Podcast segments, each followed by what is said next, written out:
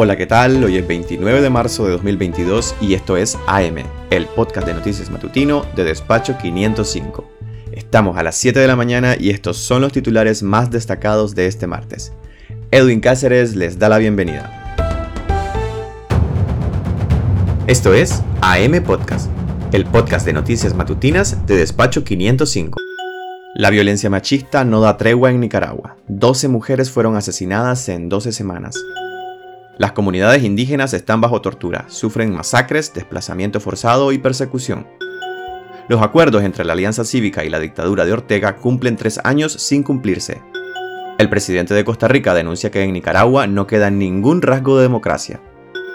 El ex embajador nicaragüense en la OEA, Arturo Macfields, dice que no puede ni comer ni dormir.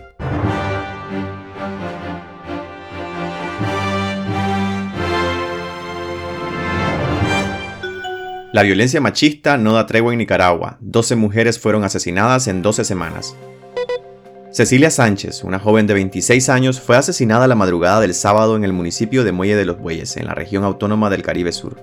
El feminicidio eleva a 12 la cantidad de mujeres asesinadas en lo que va del año en Nicaragua. La información preliminar indica que la joven fue asesinada a balazos presuntamente por su pareja Salvador Hernández, cuando se dirigía a un molino a preparar una masa para tortillas que luego vendería junto a su suegra a orillas de la carretera. La Policía Nacional no se ha pronunciado sobre este caso de violencia machista y el principal sospechoso, según reportan medios locales, habría huido hacia Costa Rica.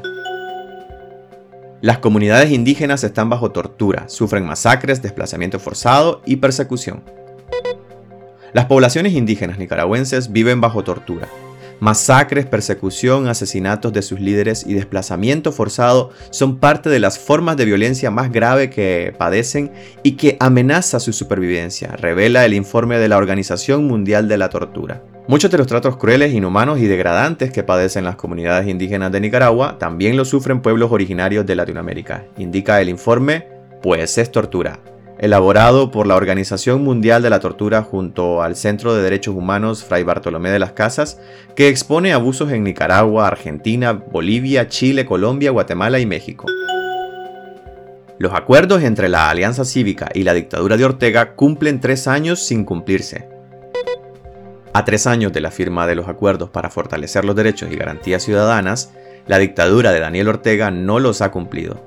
Tiene más de 170 presos políticos sigue el estado policial de facto y tensionó aún más las relaciones con quienes le sirvieron de testigos y acompañantes en la última mesa de negociación como es la Santa Sede y la Organización de Estados Americanos. En la mesa de negociación de 2019 entre el gobierno y la Alianza Cívica por la Justicia y la Democracia participaron como testigos y acompañantes el nuncio apostólico Monseñor Valdelomar Stanislaus Sommertag y un representante de la OEA, pero el pasado 12 de marzo, la Santa Sede confirmó la expulsión del nuncio, a quien la dictadura le giró una orden de salida inmediata, medida que es considerada unilateral, grave e injustificada.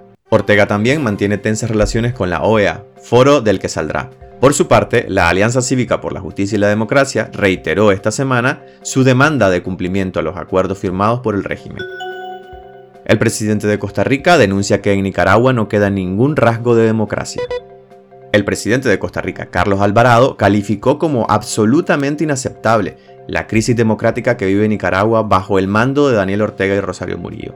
Alvarado, quien se encuentra en una visita oficial a España, llamó la atención sobre la gravedad de la situación en Nicaragua en una entrevista brindada a la agencia de noticias Europa Press. Tenemos a toda la oposición que fue encarcelada antes de las elecciones de noviembre del año pasado, unas elecciones que no fueron transparentes, dijo el mandatario costarricense en referencia al proceso electoral en el que Ortega se aseguró su cuarto mandato consecutivo y segundo llevando a su mujer como vicepresidenta.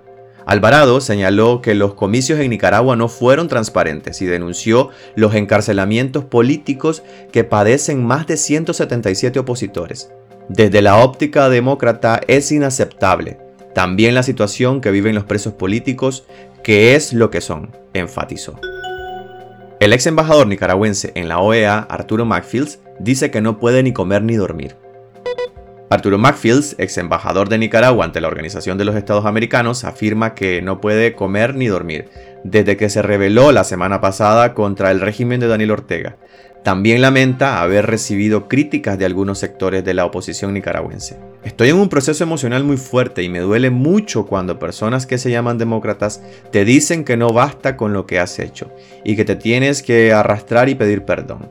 No saben por lo que estoy pasando, señala. Tras cinco meses como embajador ante la OEA, Maxfield se rebeló el 23 de marzo contra Ortega denunció la dictadura de Daniel Ortega y exigió la liberación de los presos políticos, por lo que inmediatamente fue cesado del cargo. AM Despacho.